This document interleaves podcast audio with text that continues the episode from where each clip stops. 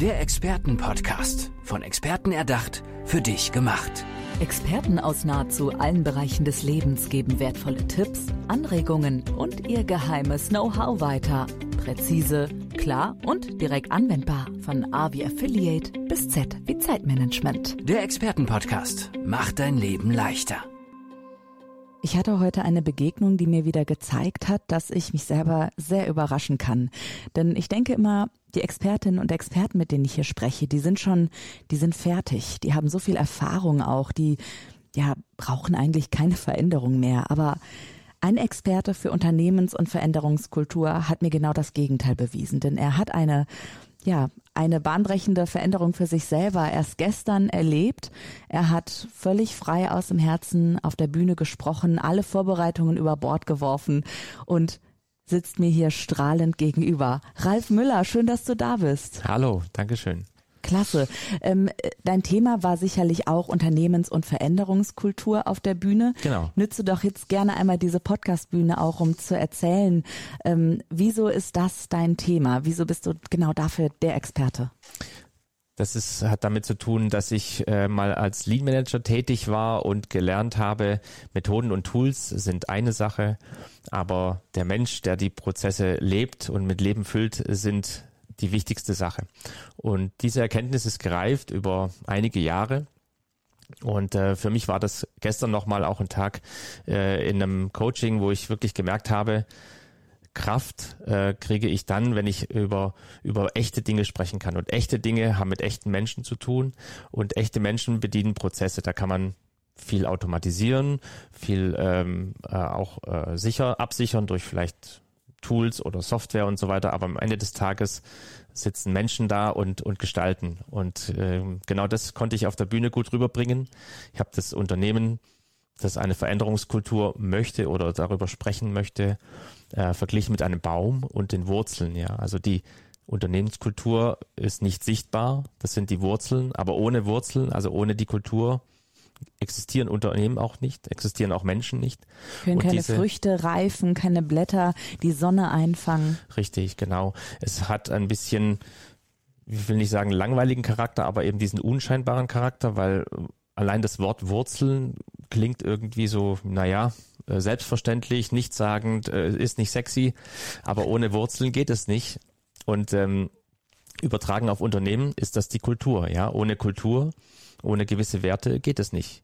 Die mhm. Frage ist nur, sind diese Werte dem Unternehmen, dem Fortkommen dienlich oder nicht? Und da gibt es mehrere Spielarten. Es gibt Werte, die sind dem Fortkommen des Unternehmens sehr dienlich, wie zum Beispiel ähm, ja, Zusammenarbeit, Mitarbeiterentwicklung, offene Kommunikation. Es gibt aber auch Werte, die sind dem Unternehmens, der Unternehmensentwicklung nicht so dienlich, wie zum Beispiel Hierarchiedenken, äh, viel Kontrolle, Konkurrenz und so weiter. Und ähm, da gibt's Möglichkeiten, das sichtbar zu machen und besprechbar zu machen. Also oh, okay. Und da kannst du mit, da kannst du dann bei helfen. Sind das richtige Tools oder sind das auch Gespräche? Wie sieht das ganz konkret aus? Ähm, meine Expertise beruht auf einem Tool, das ich kennenlernen durfte. Es muss aber nicht zwangsläufig ein Tool sein. Mhm. Es macht es nur einfacher, weil es nach einem festen Vorgehen stattfindet und ähm, und es, es ist messbar, ne? Für viele Unternehmen ja auch so ein großes Ding, was unbedingt da sein muss. Richtig, genau. Mhm. Also man kann Mitarbeiterbefragungen durchführen. Das ist das, was ich auch immer empfehle, dass man sagt, man macht einen ähm, Fragebogen, das kann online passieren oder auf die klassische Art und Weise. Anonym dann Anonym, auch. Mhm. Natürlich. Und äh, dann wird das ausgewertet und dann hat man ein schönes Bild, was äh, für Werte bringt denn jeder Mitarbeiter ins Unternehmen persönlich mit was für Werte sieht er im aktuellen Unternehmen als äh, präsent und was für Werte wünscht er sich für die Zukunft, damit es im Unternehmen ähm, sinnvoll weitergeht oder dass das Unternehmen prosperiert. Mhm. Und diese drei Fragen gegenübergestellt, ausgewertet, die machen vieles möglich. Also die machen erstmal die Unternehmenskultur sichtbar, die machen auch vielleicht eine Diskrepanz sichtbar, wo gibt es eine hohe Übereinstimmung, wo gibt es große Abweichungen. Und das sind oft äh, Augenöffner für die Unternehmer oder auch für die Führungskräfte, die dann erkennen, hoppla, wir haben natürlich gewisse Werte, die haben wir vielleicht auch auf schöne Tafeln geschrieben oder ins Foyer gehängt oder schon den Mitarbeitern mhm. äh, mitgeteilt. aber leben tun wir eben das, was wir jetzt hier vor uns liegen sehen, ja. Und ähm, dann dran zu arbeiten und zu schauen, wow, ähm, wie kriegen wir jetzt denn diese Werte hier so so verändert oder oder angepackt, dass wir nachhaltig uns weiterentwickeln. Das ist mhm. sehr spannend. Jetzt hast du schon einen großen Erfahrungsschatz auch, weil du mit so vielen Unternehmen gearbeitet hast. Gibt es da etwas, was viele Unternehmen ähnlich äh, betrifft? Also wo immer wieder etwas auftaucht, wo du gesagt hast, okay, ja, das ist ein Wert, der in der Vision immer vorkommt, aber dieser Wert wird häufig vernachlässigt.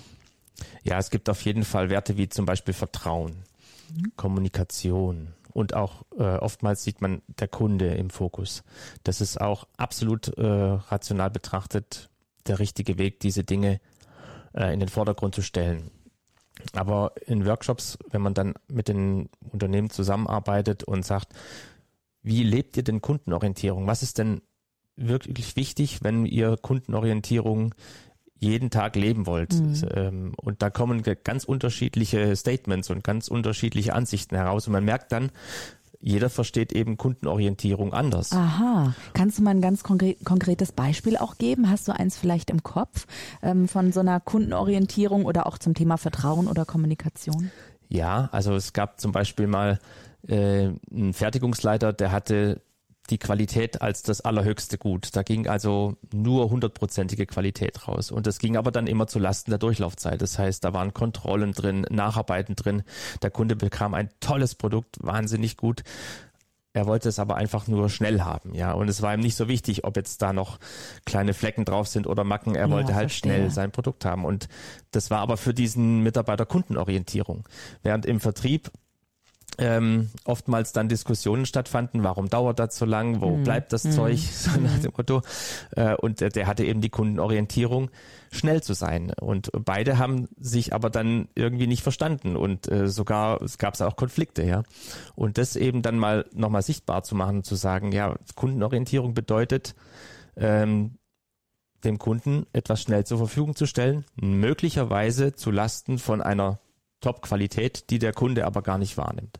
Verstehe. Ja.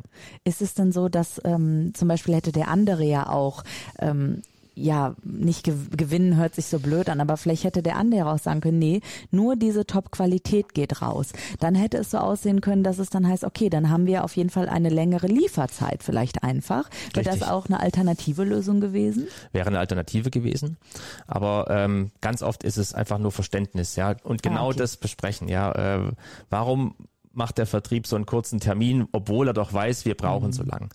Umgekehrt ähm, kann man dann sagen, ähm, warum brauchen wir denn diese Top-Qualität? wenn der Kunde das Produkt einfach nur schnell haben möchte. Ja, verstehe. Und dann ist dann dieser äh, kulturelle Wert, der in der Produktion ja oft ganz oben steht, Perfektion, ja, Null Fehler, Top-Qualität. Der ist so hoch gehängt, dass er über allem steht und sogar dann am Ende des Tages über der Kundenorientierung. Mhm. Und das mal zu besprechen und zu sagen, lass uns da die beste Lösung finden, ähm, so dass keiner sein Gesicht verliert oder Abstriche machen muss. Das sind immer spannende Diskussionen und die bringen dann auch die Unternehmenskultur weiter. Ja, und du hilfst den Menschen eben, damit das gar nicht erst passiert, ja, damit eben gar nicht diese, ja, dieser Clash kommt zwischen diesen beiden Stellen. Jetzt hören dir viele zu und sagen, hey, Ralf Müller werde ich mir sowieso mal im Internet angucken und werde diesen Mann äh, kennenlernen wollen. Aber hast du vielleicht auch für die Zuhörerinnen und Zuhörer so einen Tipp, den du an die Hand geben kannst? Okay, wenn ihr das Gefühl habt, im Unternehmen läuft es nicht ganz so rund oder es hakt an der Stelle Vertrauen oder Kommunikation, wie man erste Schritte gehen kann, um das vielleicht auch sichtbar zu machen, um ja vielleicht auch nicht ausgelacht zu werden, wenn man zum Chef geht oder zur Chefin und sagt, ich wollte eigentlich gern mal da und darüber sprechen, weil das ist ja auch die große Angst, ne? Scham, Angst ausgelacht zu werden, vielleicht wenn man genau über sowas spricht. Also ein guter erster Schritt ist immer, wie du es jetzt beschrieben hast, mal eine Wahrnehmung zu äußern. Mhm.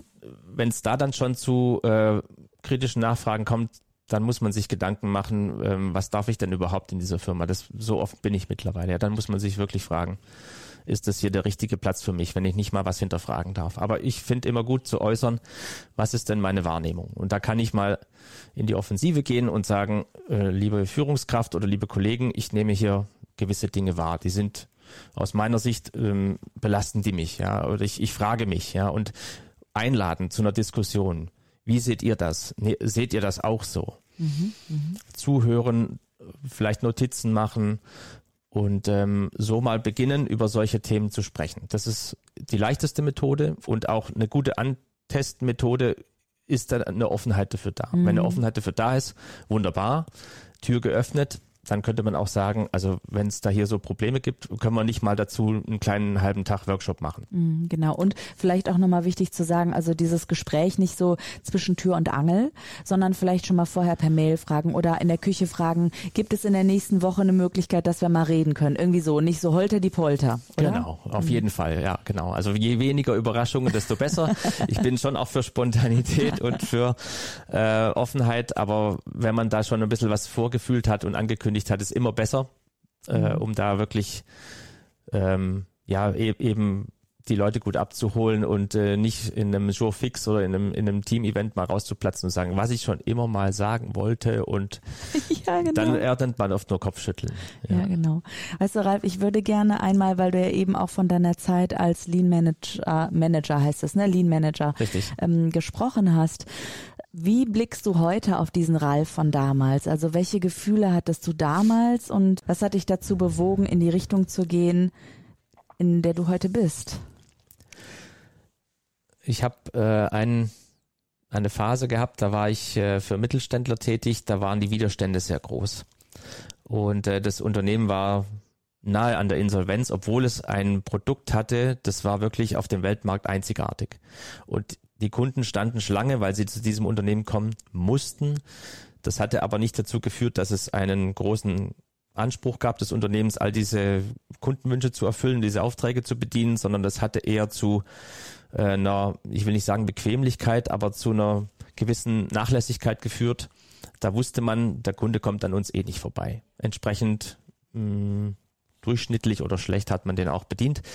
Und ähm, ich habe dann eben mit meinem, mit meinem Enthusiasmus verliehen, habe ich gesagt, wir können das tun und jenes und Methoden und Tools angewendet und ähm, immer nur das Beste im Sinn gehabt, habe dann aber gemerkt, dass es einfach ein paar sehr hohe Führungskräfte gibt, das war denen nicht recht. Also die fühlten sich dann, sagen wir mal, ertappt oder ähm, man hätte dann die Frage stellen können, wieso kann der hier die Durchlaufzeit halbieren. Warum konnten mhm. wir das denn vorher nicht? Mhm. Das heißt, es führte dann wieder zu Widerständen. Und als ich gemerkt habe, dass ich damit Methoden und Tools an Grenzen komme, ähm, habe ich mir Rat geholt und ähm, durfte dann mich zu einem systemischen Coach weiterentwickeln, habe eine Weiterbildung gemacht und habe dann gelernt, äh, Fragen zu stellen, einfach mal nur zuzuhören, Aha. Methoden mhm. und Tools mal wegzulassen, mhm. einfach mal mhm. reinzuhören, was bewegt dich denn als Führungskraft? Ja, wie geht's dir denn dabei, wenn wir jetzt morgen hier und da Workshops machen und Veränderungen anschieben? Mhm. Geht's dir dabei gut? Was sind denn deine Meinungen? Wo kommt mhm. das her? Und dann wurde es kraftvoll. Ja, dann, dann wurde es wirklich kraftvoll. Dann habe ich verstanden, ähm, wenn's die, wenn sich die Leute geöffnet haben, ähm, warum muss man da vielleicht langsamer sein oder warum sollten wir noch ein paar Tage warten oder müssten wir auf gewisse Mitarbeiter speziell eingehen. Dann wurde es wirklich kraftvoll und dann hat sich Veränderung auch nachhaltiger äh, als nachhaltiger erwiesen. Es ging nicht ganz so schnell. Das war dann aber auch gar nicht mehr notwendig. es ist ja auch nie, eine Veränderung kann ja nie von heute auf morgen passieren, würde ich jetzt mal fast behaupten, oder? Es braucht immer ja Zeit. Genau, vor allem wenn Prozesse oder auch Leute sehr eingefahren sind, dann sind die die Krusten sehr dick, sag ich mal. Ja. Und bevor sich da was löst und man neue Dinge ausprobiert, Speziell wenn es in der Vergangenheit über lange Zeit gar nicht eingefordert wurde, dann ist es sehr, sehr schwierig. Und dann ist erstmal auch derjenige, der neu reinkommt und sagt, äh, hier stimmt was nicht, ist mhm. erstmal überhaupt nicht gern gesehen. Mhm, das stimmt, ja. Ähm, wie bist du, äh, wenn du jetzt heute auf dein Gefühl auch blickst, wie du heute arbeitest und auch mit Menschen zusammen neue Ideen entwickelst und neue Perspektiven aufzeigst für eine nachhaltige Veränderung. Wie ist das heute für dich? Also es macht total Spaß. Ich bin ein absoluter Fan von so, ich nenne es immer Durchbrüche. Mhm. Ja, man, man fängt meistens an zu diskutieren und spürt dann Ablehnung, Bedenken, Widerstand. Und irgendwann kommen dann so Punkte, wenn man sich, wenn man sich auf diese Kommentare und Gespräche einlässt, ähm, ja, was könnten wir denn nachher machen? Könnten wir nachher was verändern? Was wäre denn so eine Winzigkeit? Was hat sie denn schon immer gestört? Aber was könnten wir nachher machen oder morgen früh? Und dann kommen oftmals kleine Gespräche in Gang, dann macht man es größer Ah, und dann okay. kommen gute Gespräche zustande, dann wird's lösungsorientiert und wenn sowas entsteht, dann kommen meistens auch mal verrückte Ideen raus. äh, dann kommen die, die Bedenkenträger auch mal und sagen, also wenn ihr das alles über den Haufen schmeißen wollt, dann können wir doch auch noch das machen, ja. Und Ach, dann was. schreiben wir das auf, dann äh, schreiben wir auch mal verrückte Dinge auf. Und ähm, oft ist es so, ein halbes Jahr oder ein Jahr später fassen wir genau diese verrückten Dinge an, ja. Und Mm, super. das macht mega viel Spaß. Das ist total geil. Also ein kleines Steinchen mal bewegen, ja, oder einen größeren Stein hochheben und dann rollt Ja. eine Lawine der Veränderung durchs Unternehmen. Richtig. Und dabei helfen kann euch Ralf Müller, Experte für Unternehmens- und Veränderungskultur. Und Ralf, ich werde jetzt, ich stelle eh schon viele Fragen, ne? Aber ich werde noch mehr Fragen stellen ab sofort. Okay. Dankeschön dafür, dass ich das mitnehmen konnte. Denn traut auch euch zu hinterfragen. Eure Unternehmenskultur vielleicht oder auch, warum ihr jeden Tag zur Arbeit geht. Was ist es? Was treibt euch an? Und wer noch Fragen hat, ab zu Ralf Müller. Ralf Müller, nochmal kurz deine Internetseite, damit die Menschen dich auch erreichen können, nennen. Genau, meine Internetseite ist ralf-müller.org und da findet ihr alle Infos, könnt ein kostenfreies Erstgespräch vereinbaren und mit mir in Kontakt treten. Genau, Ralf Müller.org. Ralf-müller.org. Danke, Ralf. Ich danke. Der Expertenpodcast. Von Experten erdacht, für dich gemacht. Wertvolle Tipps, Anregungen und ihr geheimes Know-how. Präzise, klar und direkt anwendbar. Der Expertenpodcast macht dein Leben leichter.